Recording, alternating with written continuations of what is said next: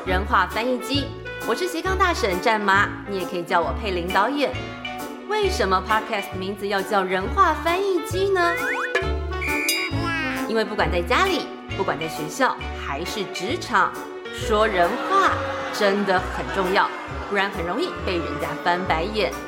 但怎么把话说的能被理解，说的到位又不被误解？希望透过各行各业的老朋友和新朋友们来和大家分享，当个人话翻译机有多重要。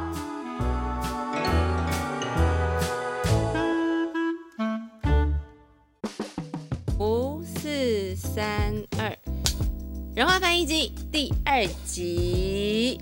今天要请来的来宾呢，非常的特别，他算是我的同学，然后呢，他现在是呃外交部亚非斯的一等秘书，是吗？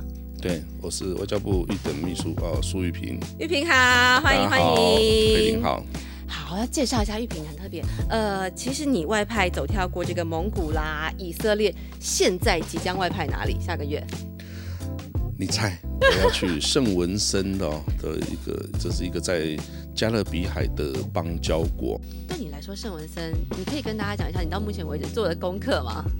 好，这个圣文森哈，其实我们在加勒比海有好几个邦交国哎，那不要大家不要想说哎，邦交国小小的没有什么用，其实很有用，因为呢，一个国家再小，在联合国大会中也是一票哦，所以呢，我们在需要。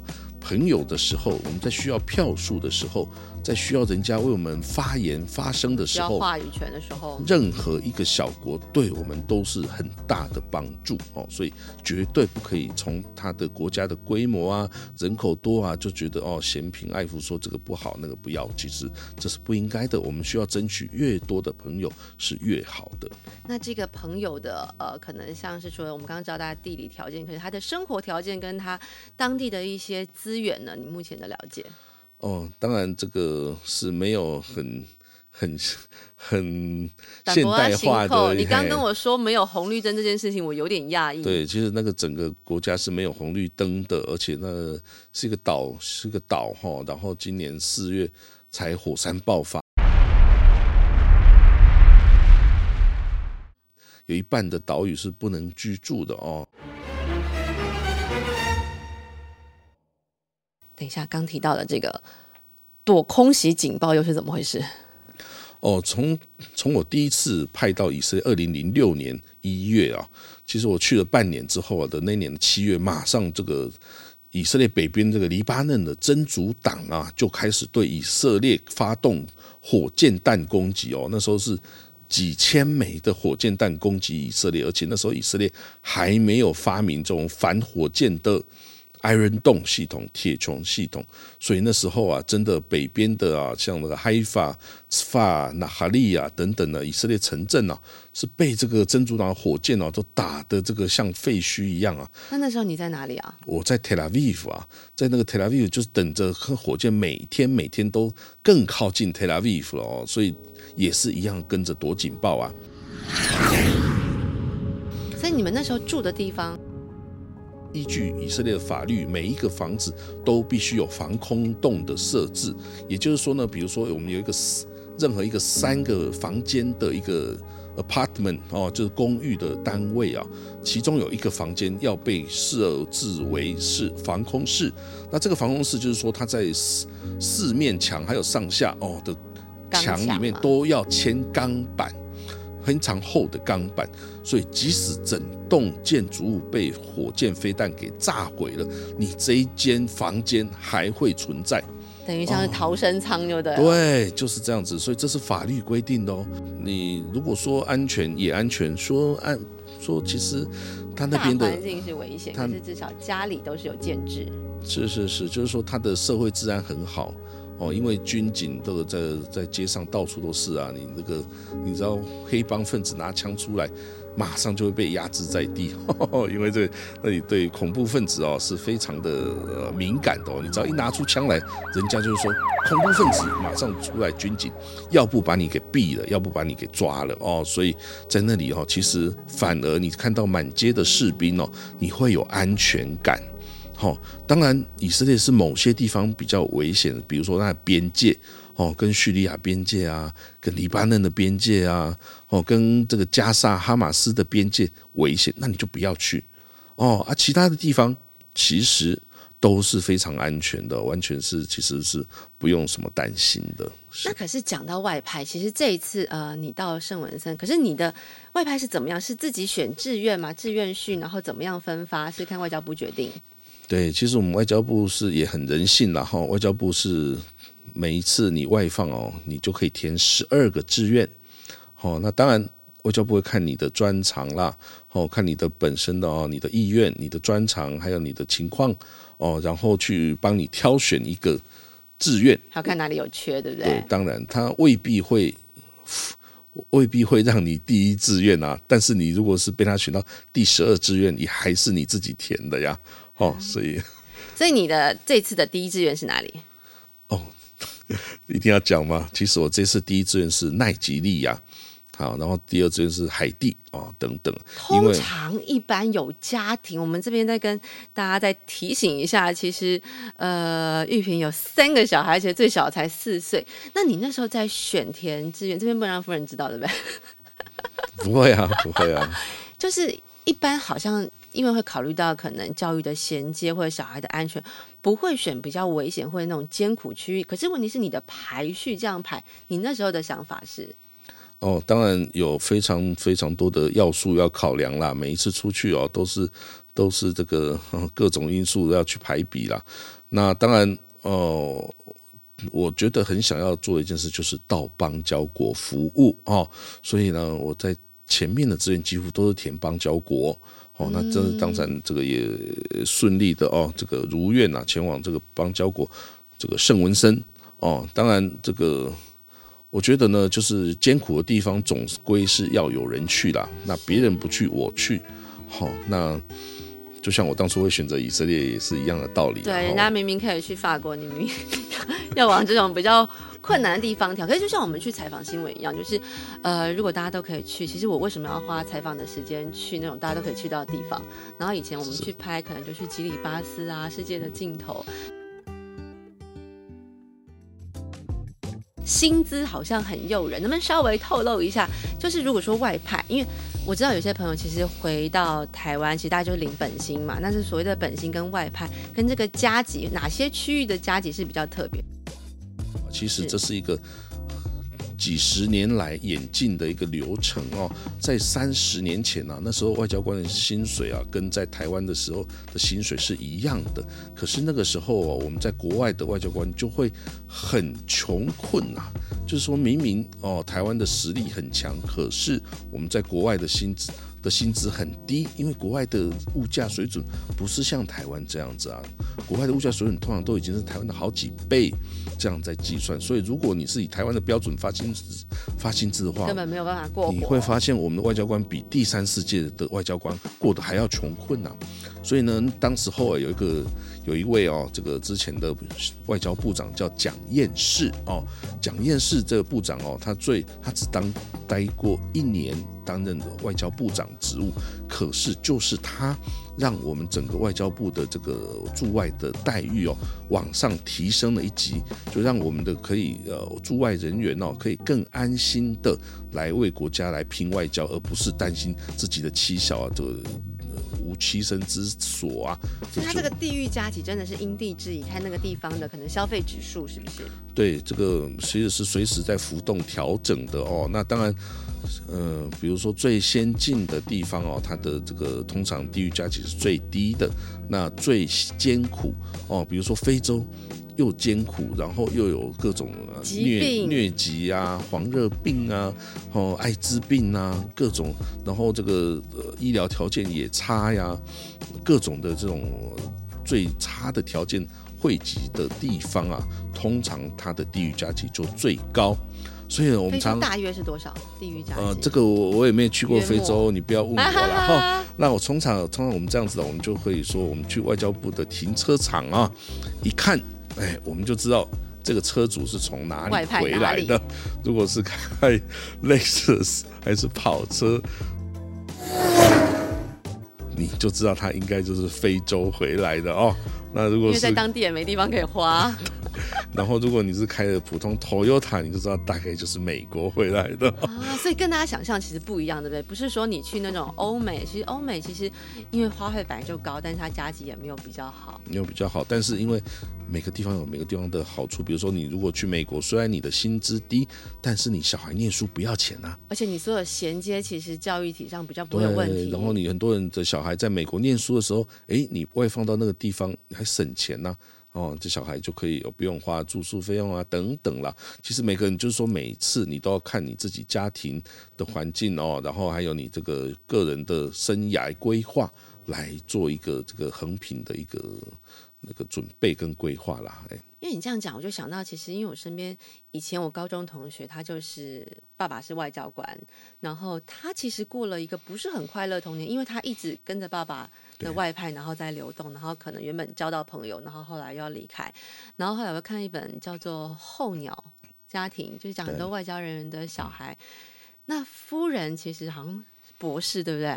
对我太太是英国的博士，哈，这个亚伦敦大学亚非学院的博士 PhD 哦。然后呢，他就跟着我每一次外放哦，他就辞工作。只要在台湾的时候啊，他工作薪水都比我高，哦，但是为了家里啊、小孩啊这个照顾啊，他就毅然决然每次就直接辞掉工作，然后就跟着我到国外了哦。所以这个也很辛苦了，但是为了家庭，那我也很感谢他啦。没有他哦，我这个也真的是没有办法好好的这个做这些工作哈。所以我觉得外交人员的眷属哦，也是一个很大支持的力量啊。真的，因为像我以前一个好朋友，他现在就是在意大利，然后他也是外交官夫人，可他以前就是一个很优秀的政治记者。对，问题是你要把薪资放下来，然后去当一个外交官夫人，人家会觉得是一个陪衬的角色。可是你觉得，呃，夫人怎么样去调整自己？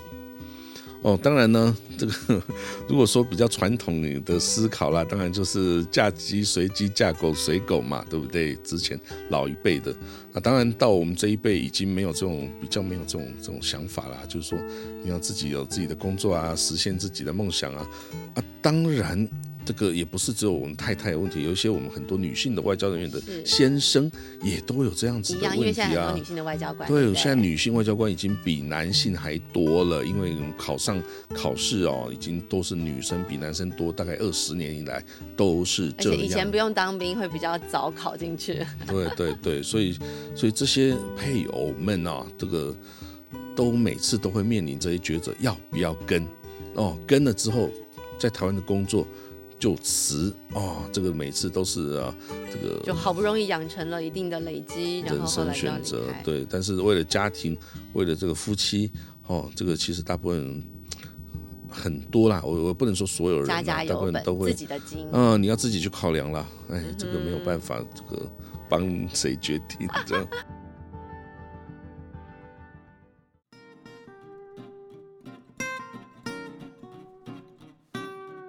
说人话，然后去理解别人，然后怎么样让可能让我们这个呃外交的角度上不要任何受阻，到底他的分寸要怎么拿捏？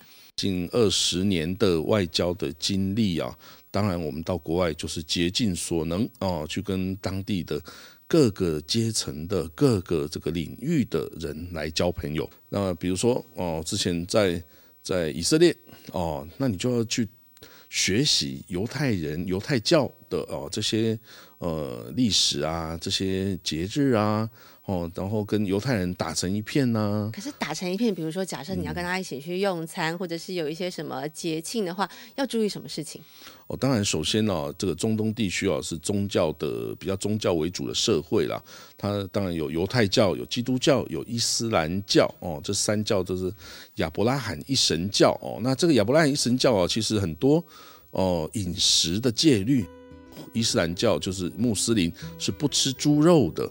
但是其实啊，最早这个规矩是从犹太人来的，犹太教是不吃猪肉的哦。还有甚至哦，它比伊斯兰教还要严格，是犹太教也不吃甲壳类的海鲜哦，就是比我们平常哦所知道这个虾子啊、螃蟹、螃蟹啊、花枝啊、牡蛎呀、呃、蛤蟆、鹅啊，怎么通通都不可以吃甲壳类。哦，所以你就要知道他们规矩很多，还有肉跟奶不可以哦混在一起吃，哦，所以肉呢，跟奶不能混在一起吃。对肉跟奶它这就它的意义就是说，你不要把妈妈的奶啊跟小孩子的肉煮在一起。你在以色列哦，就是犹太教的地方哦，你就吃不到 cheeseburger，好、因为 cheese 是什么呢？是奶就是制品，对啊，burger 的这个肉的肉哦，所以他们是不能混在一起的哦，所以这规矩有非常的多哦。那你这个甚至哦，在以色列哦，如果你过 Passover，也就是逾越节的时候啊，那个时候更严格，是不准有任何带酵母的东西哦，就是说平常的面包。面包是不能吃的哦，甚至他们为了要遵守戒律，他们甚至一个房子里面有两个厨房，一个厨房是专门在哦 Passover 就是逾越节的时候使用的哦，就是有这么严格，所以犹太人是一个，还有甚至有这个专门用的犹太逾越节专用的碗盘。只有那个时候才拿出来用哦，所以你就看到他们是多么严格在遵守他们的宗教的戒律哦。所以就有点像我们那种要吃的很干净的素，就是一点任何的那种荤啊，或甚至油啊都不能够掺在里面，对的。完全不可以，完全不可以。那因应每一个地方的语言分类啊，我们这个外交部的就这个在争取人才的时候呢，就会有分哦，英语组、法语组、西班牙语组、阿拉伯语组，或是土耳其，或是越南，或是韩韩语等等哦，不一不一定哦。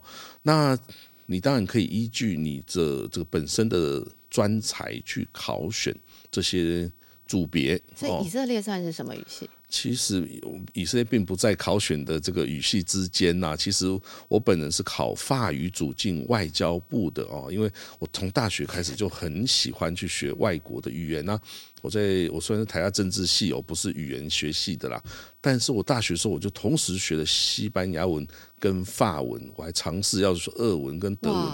就是对语文就非常有兴趣。然后呢，后来有机会这个去魁北克待了一年呐、所以法文比较好了，就就这个在当兵的时候，因为我们那时候男生还要当两年的兵呢、所以我大学毕业是进这个去当宪兵的狱官呐、也是当了两年的兵哈、然后在里面学语文嘛？我就在当兵的时候，不是就当当兵的时候我就考考试考外交特考，然后。哎，我其实也不是只有考外交特考，我还要考国安局啊、侨委会、这侨委会局什么的对，都去考了，因为这个 我不是什么这个官二代、富二代嘛，这个以后还是要靠自己，所以呢，就考哎，就考上了外交部哦，当然是很幸运啊。这个考运呢、有时候也是一个决定因素然后我只能说我很幸运哦，就第一次就是考上，然后当兵结束之后，我就进外交部。那进了外交部之后呢，通常法语组进外交部会外交部送你去法国，哦，去加强你的法语。可是呢，我就觉得，诶，那巴黎嘛，谁都可以去，我不想要去，我就想去个哎特别的地方。我就看，诶，有这么一个希伯来语的选项哦，从前没有人去，诶，其实从我去之后，也没有人敢再去。前无古人后无来者。我就去学学了一年的希伯来语哦，就是一直到现在，外交部也只有我一个去学过。那后来也就造成我就两次哦，到了以色列去了哈、这个总计我在以色列是待了十年的时间。好，今天介绍是外交官，但是他还有一个分身很特别，算是我的前辈。他是一个知名的 podcaster。你那时候怎么会想要录 podcast？呃，在一年前哦，就是二零二零年的十二月十号啊，那个时候啊，就是有一天哦，我跟佩琳啊一起去这个大爱电视台录那个地球证词哦的一个纪录片的导读的节目哦，然后之前就跟就在那一天呢、跟佩琳啊就一起吃个午餐，然后佩琳就说：“哎，你知道吗？有个东西自媒体啊，叫做 podcast。”我说：“什么是 podcast？没听过。你说是 YouTube 吧？你讲错了吧？”哎，他说 podcast 不是不是是一个声音的哦自媒体。哎，那我这个当当场就觉得哎还挺有兴趣的哦。那回家我就研究一下，哎，就去开了个账户，哎，当天就开始录起来了哦。呃，你看嘛，那是我一年前想做的事，但是我一年后才开始。可是它是即知即行，一年后你跟大家讲一下，你总共录了多少集？我到现在已经录了大概四百八十集。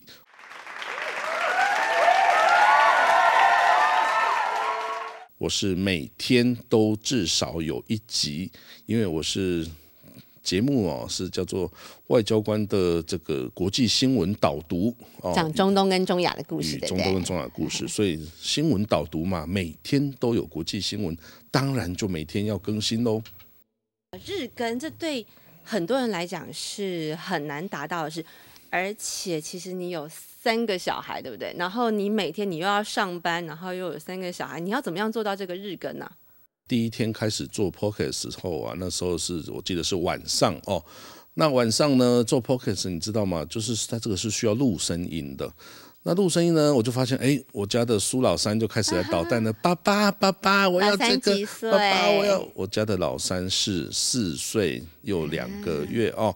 所以这个无法控制啊，根根本你叫他不要讲话是做不到。所以哦，我后来就想说，哎，那既然晚上我们家苏小三在活跃的时候，你不可能能够来上录有困难，所以啊，我就想说，那我就早上起来录吧。哦，那所以，我从去年的十十二月十号之后，我每天早上四点半起床开始。哦，就是录这个节目，但录这节目还要前置的作业，上网去找国际新闻哦，发生了什么事情，然后找了新闻，然后梳理一遍，然后做个摘要，然后就开始录节目。录了节目之后，还要这个把配这个音乐档，然后跟片头片尾，啊，片头片尾音乐，然后再上传。这整个作业哦，一定两个小时之内必须完成。你要赶在上班前六点半出门上班啊，所以。每天的时间就是这样非常规律的，困吧？一年过去，五困霸我爱蒙你，你想嘞？哦，你好猛哦！呃，可是我们从这个角度就知道你是一个非常极之极行，而且这对你来讲算是有趣跟兴趣的结合嘛。而且你是外交官，你其实对这种国际新闻的敏锐度，然后呢，你在搜寻。知识上跟在判定上，然后跟你的解读上，你觉得怎么样？跟我们今天这个主题“人话翻译机”在沟通、跟接受、跟传递消息之间，你觉得大家可以怎么样让自己练习，或者是更准确的 catch 到对方的重点，跟不要被误解呢？比如说。呃，你不能直接对人家说不，但是其实你就是要说不啦。怎么样让大家理解？其实你是在软性的拒绝。对对对，这种其实就是说，比如说有的人家提出对你提出一个合作案呐，然后呢，你一听你就知道，其实这个是不可行的哦，那个有点太天马行空，对，强人所难。那你如何的哦，去用合理的方式让他。哦，这个就打消这个词的这个意，打消这个主意嘛。那或者是说，哦，有的人，我们在国外有面对很多的所谓的急难救助啊，就是国人旅外哈，或者是留学生，哦，他要是发生了什么事情呢，他也会来跟我们驻外使领馆哦的人员来求助嘛。那当然，我们不会去拒绝任何一个案件哦。我们都会去给予协助，可是呢，有一些呢，你就是看到就是不合理的这个要求嘛，比如说哦，他到了哦，比如说之前在以色列哦，就有人来说，哎，这个你可不可以借我钱？他说，嗯，就神派我来以色列，可是他没有说我可以离开这里，所以我要一直待在这里，一直待下去。哎，他也没有找到谋生的方式，当然没有啊，所以钱花光了。就除了流落街头之外，就只就就就应该回台湾嘛，因为他家在台湾嘛，那我们就只好找他台湾的家人啊，想要来把他带走。诶，他也不想要啊，他说我反正那个哦，我们这是叫做，其实你们就有点像是消防队或警察局，什么状况都找你。对对对对对，我刚刚说那个叫耶路撒冷症候群呐，因为那个宗教的气场很强哦，有的到那边就。就会就会有一些奇怪的声音在跟他讲话。是的，是的，是的，是这样。比较没讲到蒙古，蒙古这段应该也蛮精彩。你觉得你要不要先喝个水啊？没事，没事。对吗？好，蒙古，好啊。蒙古人哈，其实他们就是游牧民族嘛。呃，你不要想哦，游牧民族其实哦，他们反而是世界上最自由的民族。为什么？因为其实他们平常的工作就是就是骑着马，然后赶着羊或牛出去吃草嘛，然后。也没有人会叫他们干什么啊，他们就每天悠悠哉哉哦，骑马牧羊牧牛，然后太阳下山就把它赶回来，日出而作，日落而然后对，所以他们其实反而是最自由的一个人群。然后呢，他们也很爱朋友哦，只要任何这个朋友经过，哎，一定要好好肉好买好酒招待。哦，这就是真的，就是这真的就是那样子，所以你可以进去到任何一个这个哦这个帐篷蒙古包里包里面，然后人家就好酒好肉的对待你，哎，这样子，所以他们是没有什么心机哦，就觉得很朴实这样子，不会像我们很多啊这个算计人啊、小心思啊什么，他们一概是不会有的哦。所以那像这样的外交互动上，是不是反而就会更顺一点？因为毕竟里面没有太多的尔虞我诈，还是也很难说。不过当然。进入了城市以后又不一样了，而且又牵涉到比如说中国啦、俄罗斯啦、台湾呐这多边的关系之后啊，那就那就会敏感了嘛。比如说哦，其实蒙古今年哦，大家可以知道，蒙古今年其实庆祝建国一百周年哦。他们哦，这建国一百周年就是现在是二零二一年嘛。那一九二一年的现在哦，他们就是建立了蒙古人民党，就是他们的共产党。就是创立了哦，然后这一个就是他们的建国一百周年哦，是十十二月二十九号，所以呢，他们哎，这个蒙古啊，真的是很特别国家。其实他们已经哦，这个独立一百年，然后他们是位在中国跟俄国之间的一个陆风型的国家嘛，哈，他们就是他就就是整个国土就包在俄罗斯跟中国的哦的。里面哦，那所以它大部分的出口啊，包括它的矿矿业产品啊，都是外销到中国的哦，所以呢，它的等于是经济啊是太过的依赖中国了，但是这是它的一个这个特色啦，因为也没办法，因为它的市场呃，俄罗斯没有办法销那没有办法去这个这个购买它那么多的矿业的产品嘛，所以呢。其实我觉得台湾也可以去跟他买买他的肉啊，或是他的黄金啊，其他产黄金。大家觉得这是我们之前什么戈壁沙漠是一片荒芜，有没有？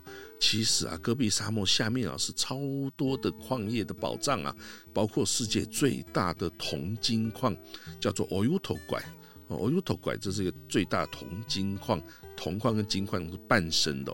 还有一个也是在戈壁沙漠最大的叫 Tavento 拐。这个无烟煤哦，无烟煤焦煤的。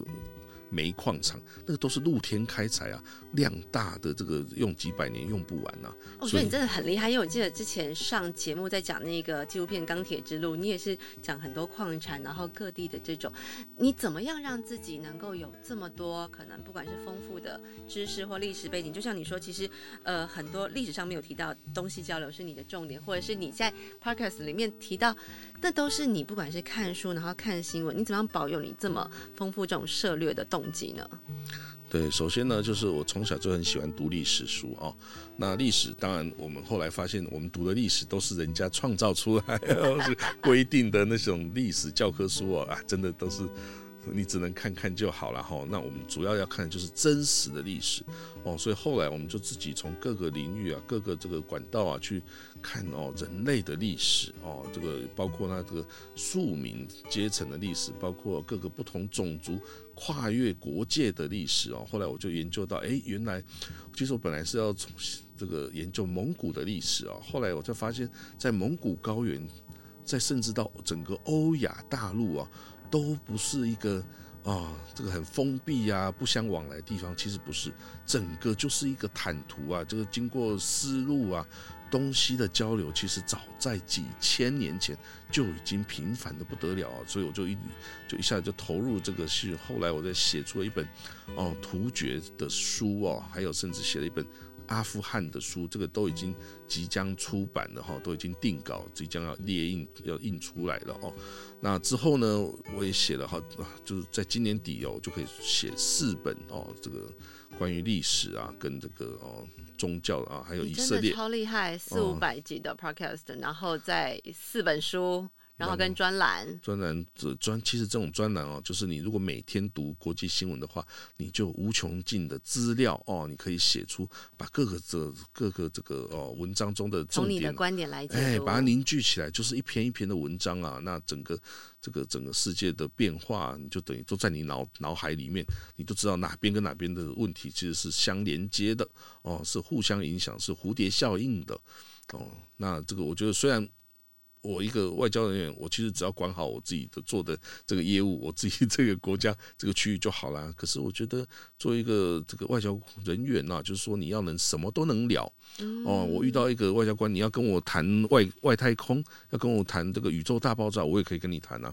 你要上至宇宙，下至纳米你要跟我谈什么，我啊，尤其是像以色列新创，现在就也很夯，对不对？哦，对啊，以色列新创，我也可以跟你讲讲三个小时不会停哦。我已经去也是演讲很多关于以色列新创，都要从他们的教育开始啊，他们怎么样教小孩，就是啊。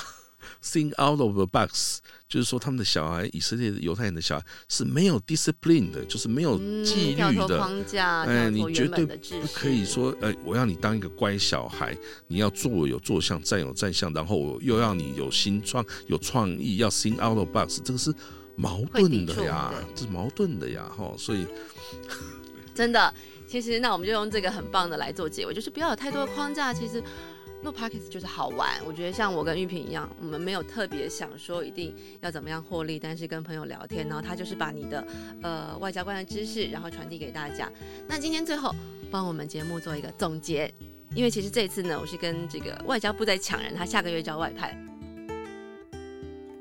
去年啊，就是因为佩林啊，我也开始做我的 podcast 啊。这个当然，这做 podcast 就像佩林讲，不是为了要盈利啦，也不是为了要做什么，纯粹就是哦，把我自己每天看的国际新闻累积起来哦，然后也顺便讲给你听，就这样子而已哈。那当然累积到现在也做了超多集了哈，甚至我觉得如果我在以色列的话，我可以把它上市上柜了哦。那找一个新创公司来，找新创公司已经可以输出。哎，可是呢，这个也就是我这个，我就希望大家能够多看一点国际新闻哦，知道说这个世界啊，发生什么事？不是只有台湾的这个哦，一这个小角落的一个什么事情就很严重。其实整个世界啊，有很多应该关注的问题哦，这个呃气候变迁啦，哦各地的这个呃中美对抗啦，然后这个新创啦，然后这个无碳化啦等等哦，各个很多很多的问题，还要解决人类的战争呐。哦，怎么办呢？人道危机要怎么解决呢？世界几千万的难民要怎么何去何从呢？其实有很多很多问题都需要我们好好的去思考的哦。但是我们常常也就视而无睹，然后就没有去关注。然后呢，但是我们又希望大家在我们需要的时候，全世界要来帮助我们。我觉得没有这个道理。我们一定要先主动的去关注人家，去。做出我们能够做的一部分哦，去帮助人家成为国际的人道的救援者啊，这个人道救助的提供者啊，做到了我们的责任。